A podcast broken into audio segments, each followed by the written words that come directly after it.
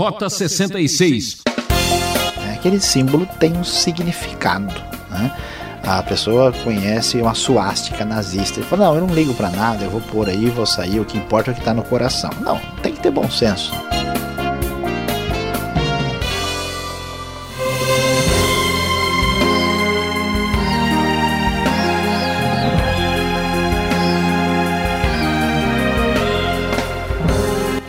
Rota 66 segue sua aventura na série de Romanos, hoje vendo o capítulo 14. E o professor Luiz Saião vai abordar o tema: Pode ou não pode? Será que a vida cristã é cheia de proibições?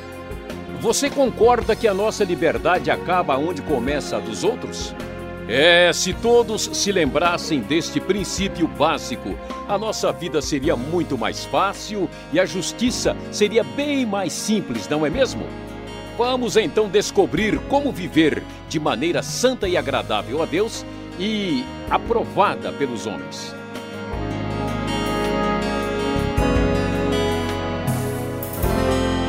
Rota 66, hoje vendo Romanos capítulo 14, estudando um tema muito importante para todos nós, que é pode ou não pode. Quando começamos a ler o capítulo 14 de Romanos, vamos observar que o foco da discussão é bastante prática e útil para o nosso dia a dia. O texto, conforme está na NVI, nós podemos ler as seguintes palavras ali. Aceitem o que é fraco na fé sem discutir assuntos controvertidos. Um crê que pode comer de tudo, já outro, cuja fé é fraca, come apenas alimentos vegetais.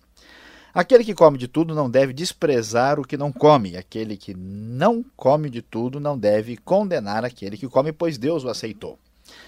Quem é você para julgar o servo alheio? É para o seu senhor que ele está em pé ou cai, e ficará em pé, pois o senhor é capaz de o sustentar. Há quem considere um dia mais sagrado que outro. Há quem considere iguais todos os dias. Cada um deve estar plenamente convicto em sua própria mente. Aquele que considera um dia como especial para o Senhor, assim o faz. Aquele que come carne, come para o Senhor, pois dá graças a Deus. E aquele que se abstém, para o Senhor se abstém e dá graças a Deus. Pois nenhum de nós vive apenas para si, e nenhum de nós morre apenas para si. Se vivemos, vivemos para o Senhor, e se morremos, morremos para o Senhor. Assim, quer vivamos, quer morramos, pertencemos ao Senhor.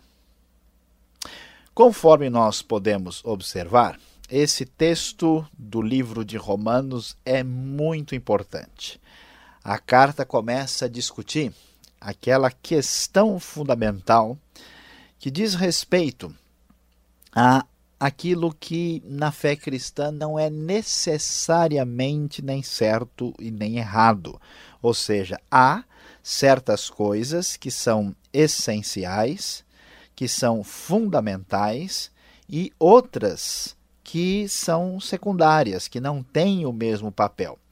Isso é importante porque nós não podemos confundir aquilo que é primordial, aquilo que é essencial, com as coisas que são secundárias. E Paulo vai dizer o seguinte: nós precisamos aprender a viver em comunidade respeitando ah, os outros e tendo uma certa tolerância. Por quê?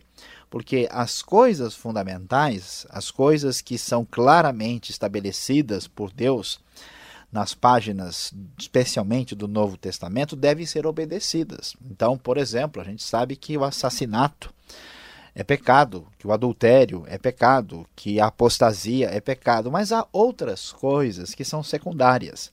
E a questão para nós é quais são os critérios que devemos utilizar para responder à famosa pergunta que sempre nós fazemos nas nossas igrejas, no nosso dia a dia, em casa, na família.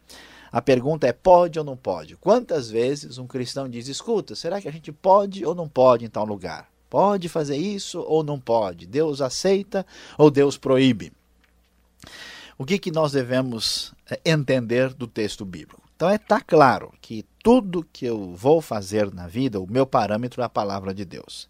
Aquilo que é absoluto, que Deus disse que está errado, está errado, não vale a pena discutir com Deus. E, além disso, é necessário considerar aquilo que nós acabamos de ver aqui no texto, que vivamos ou morramos, somos do Senhor. Que cada um de nós deve levar em conta esse seguinte padrão para avaliar o que está fazendo. Será que o que eu estou fazendo é para a glória de Deus? Será que o que eu estou levando em conta nos meus planos, na minha prática cotidiana, é, está levando a Deus a uma glória maior? Está colocando Deus na posição? Ele está sendo mais honrado com isso? Ou será que o meu foco é egocêntrico? Quando chegamos nas coisas menores, nós vamos observar que o texto bíblico vai em duas direções. O primeiro critério discutido aqui é a questão da consciência. Ou seja, uma coisa que para mim pode ser um problema, não é um problema para outra pessoa. Então veja, ele diz aqui: há quem considere um dia mais sagrado que outro. Não deve haver discussão por causa disso. Aquele que tem problemas em comer carne, talvez aqui por causa da carne sacrificada aos ídolos, o significado que aquilo tinha. Então, o que, que o texto diz? Observe bem a sabedoria da palavra de Deus. O texto nos diz no versículo 13: Portanto, deixemos de julgar uns aos outros. Em vez disso, façamos o propósito de não colocar pedra de tropeço ou obstáculo no caminho do irmão. Como alguém que está no Senhor Jesus, tenho plena convicção de que nenhum alimento é por si mesmo impuro, a não ser para quem assim o considere. Para ele é impuro. Se seu irmão se entristece devido ao que você come, você já não está agindo por amor. Por causa da sua comida, não destrua seu irmão por quem Cristo morreu. E o texto ainda vai dizer o seguinte: Assim, seja qual for o seu modo de crer a respeito destas coisas, que isso permaneça entre você e Deus. Feliz é o homem que não se condena naquilo que aprova.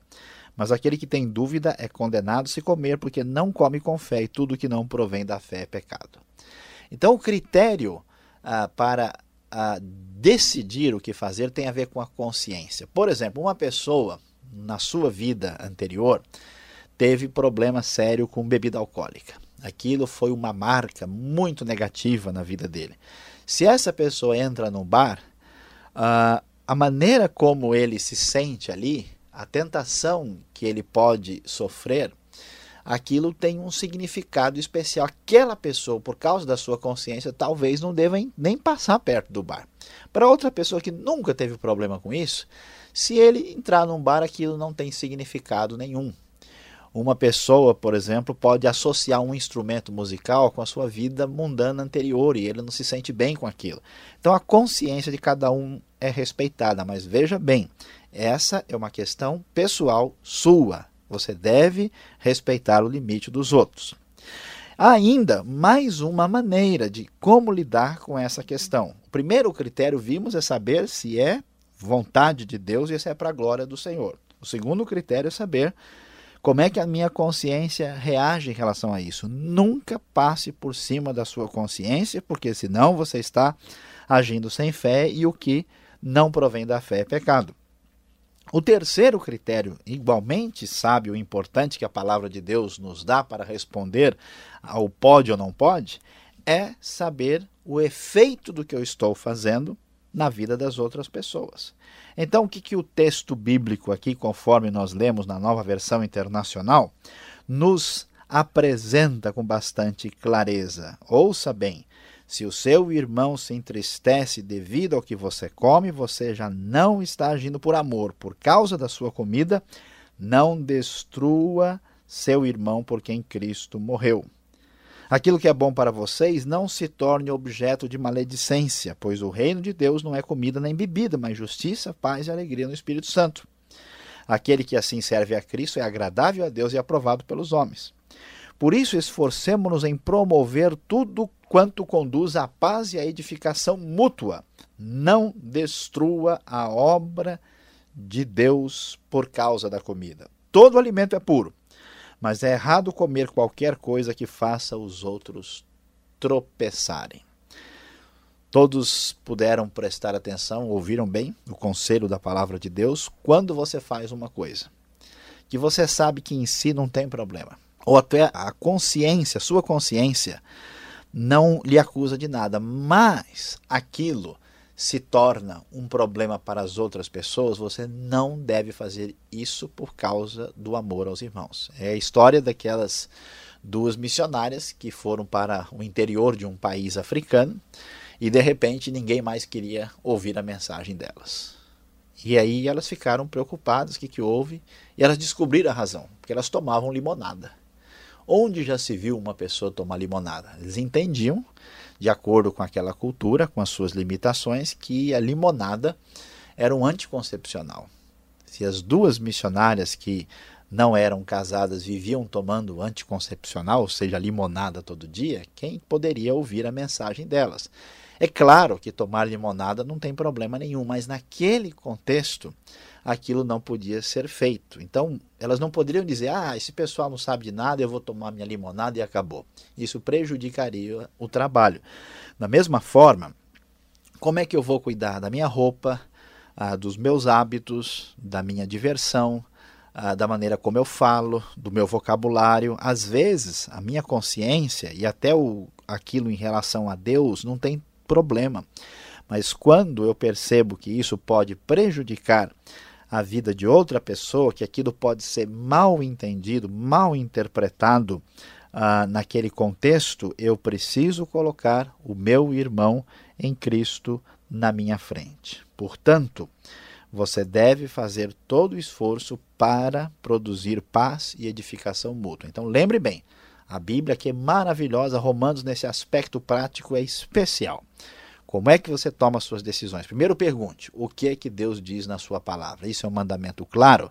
E junto com isso, isso é para a glória de Deus? Qual é a razão por que eu estou fazendo? Será que por trás tem egoísmo, motivação errada ou eu estou levando em conta a glória de Deus no que eu estou fazendo? Segundo, como é que eu me sinto fazendo isso? Será que você tem paz? Será que a tua consciência realmente está tranquila? Se nem você não se sente bem com isso, imagina só como é que vai ficar a situação perante Deus e os outros. Não vá adiante, não ultrapasse o sinal vermelho, porque isso vai prejudicar a sua vida. E finalmente, tudo que você fizer, leve em conta o que isso vai significar para o seu irmão em Cristo. Lembre-se que Cristo morreu por ele e você deve viver de uma maneira a ser uma bênção para os outros. Por isso, agora você pode responder com muito mais tranquilidade e segurança a pergunta tão comum que a gente ouve: pode ou não pode? Agora você já pode responder.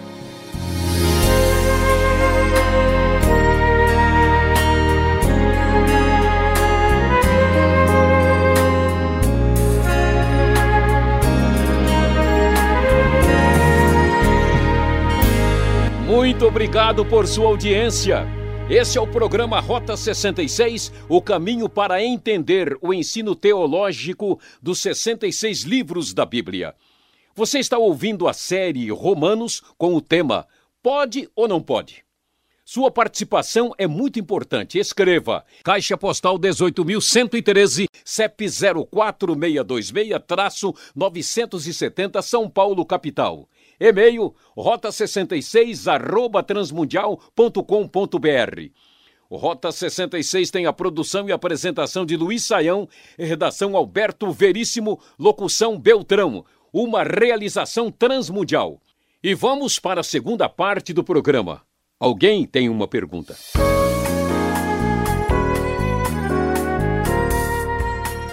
Ok, Saião, chegando agora a segunda parte do programa, aquela mais interessante. Eu gosto mais porque a gente fica aqui num bate-papo.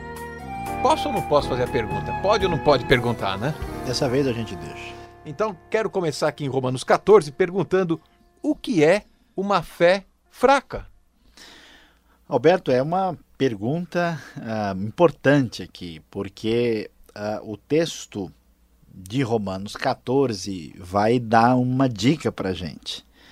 Ele diz que eh, aquele que tem a fé fraca come apenas alimentos vegetais. Uma tradução antiga diz que come apenas legumes. A ideia é mais ampla aqui. A NVI está correta em traduzir por alimentos vegetais. Acho que essa não é para mim, viu? É, né?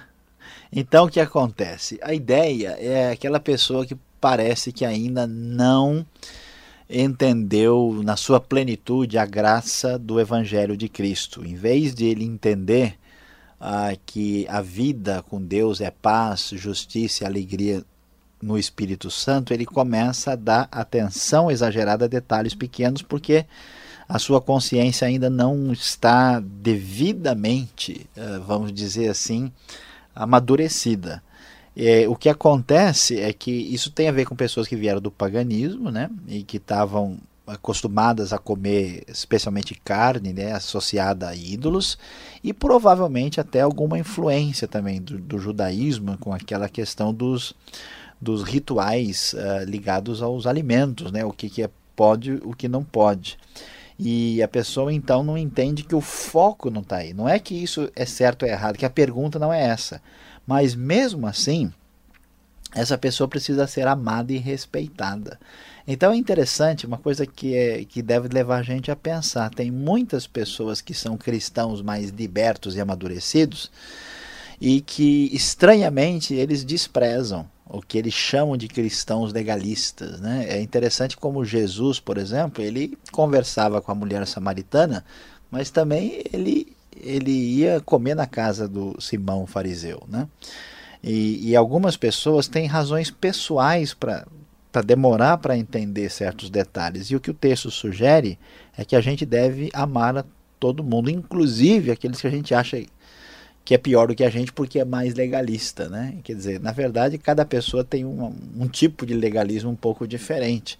E aqui, então, a pessoa de fé fraca é essa pessoa que ainda tem esses contornos, esses limites de fé que não provém do Novo Testamento ou da, da graça de Deus, da vida com Cristo, mas que dá valor exagerado a coisas menos importantes. É como uma criança. Exatamente. Uma criança, criança, na fé. É, ele briga por causa de um carrinho de ferro, né? Por causa de uma bolinha de gude, ele acha que aquilo é motivo de, de discussão. Então, da mesma forma, tem gente que acha ah, o crente deve pentear a sobrancelha para a direita ou para a esquerda, né? Ah, isso é irrelevante, né? Que tipo de sapato Deus quer que eu use? Mas essa não é a questão, né? A pergunta está está ah, mal uh, elaborada. Não é, não é esse realmente o ponto mais importante do Evangelho. Tá certo. Sobre esse assunto, deveríamos questionar a origem de, das coisas, dos alimentos. E você sabe, cada cultura se apresenta de uma maneira. E aí, como é que fica o cristão dentro dessa circunstância?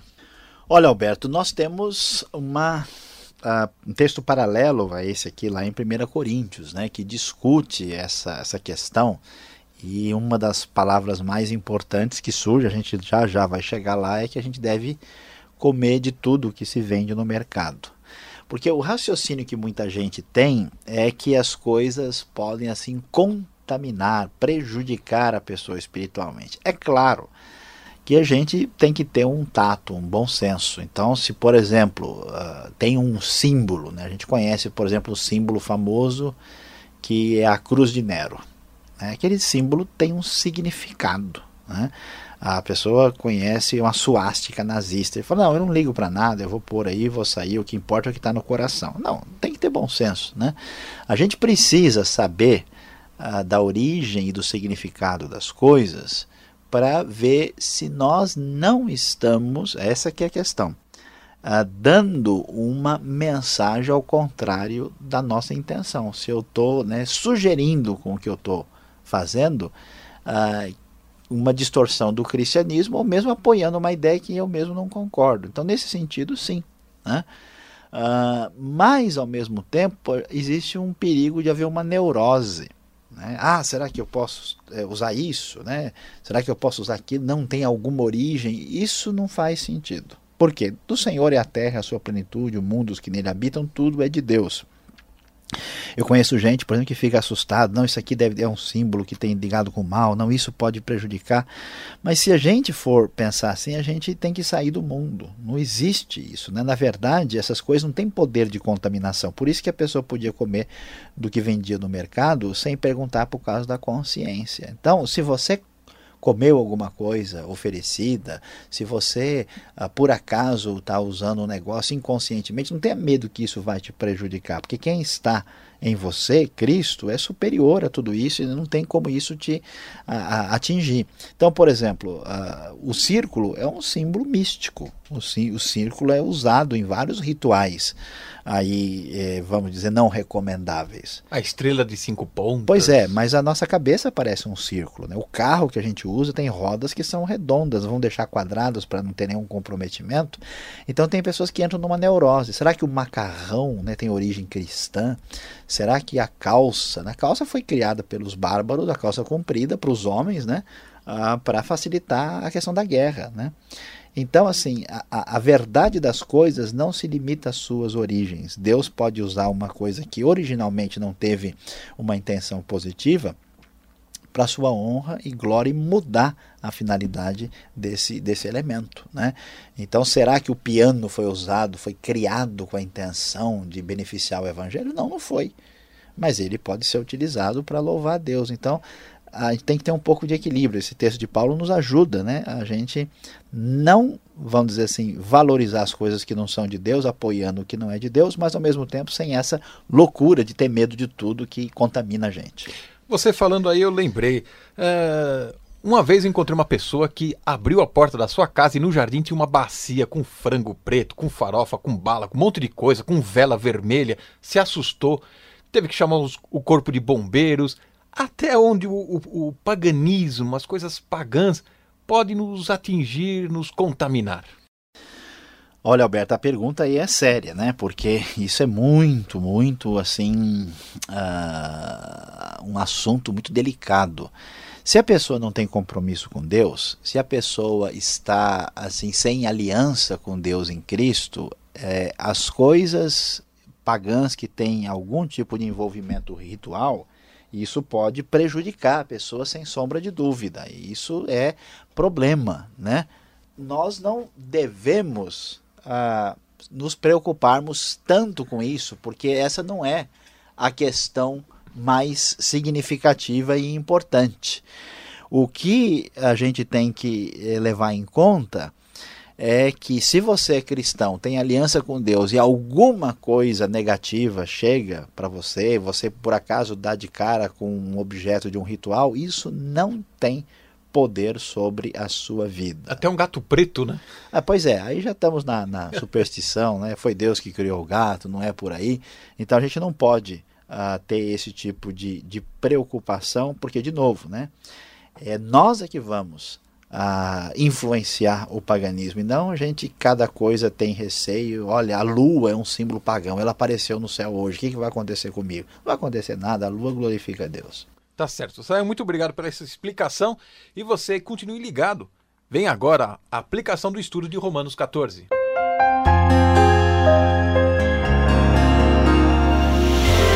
Chegamos ao final do nosso programa de hoje falando sobre Romanos 14, pode ou não pode. E temos a nossa palavra final de aplicação que vai nos ensinar a grande verdade de que liberdade deve existir com responsabilidade.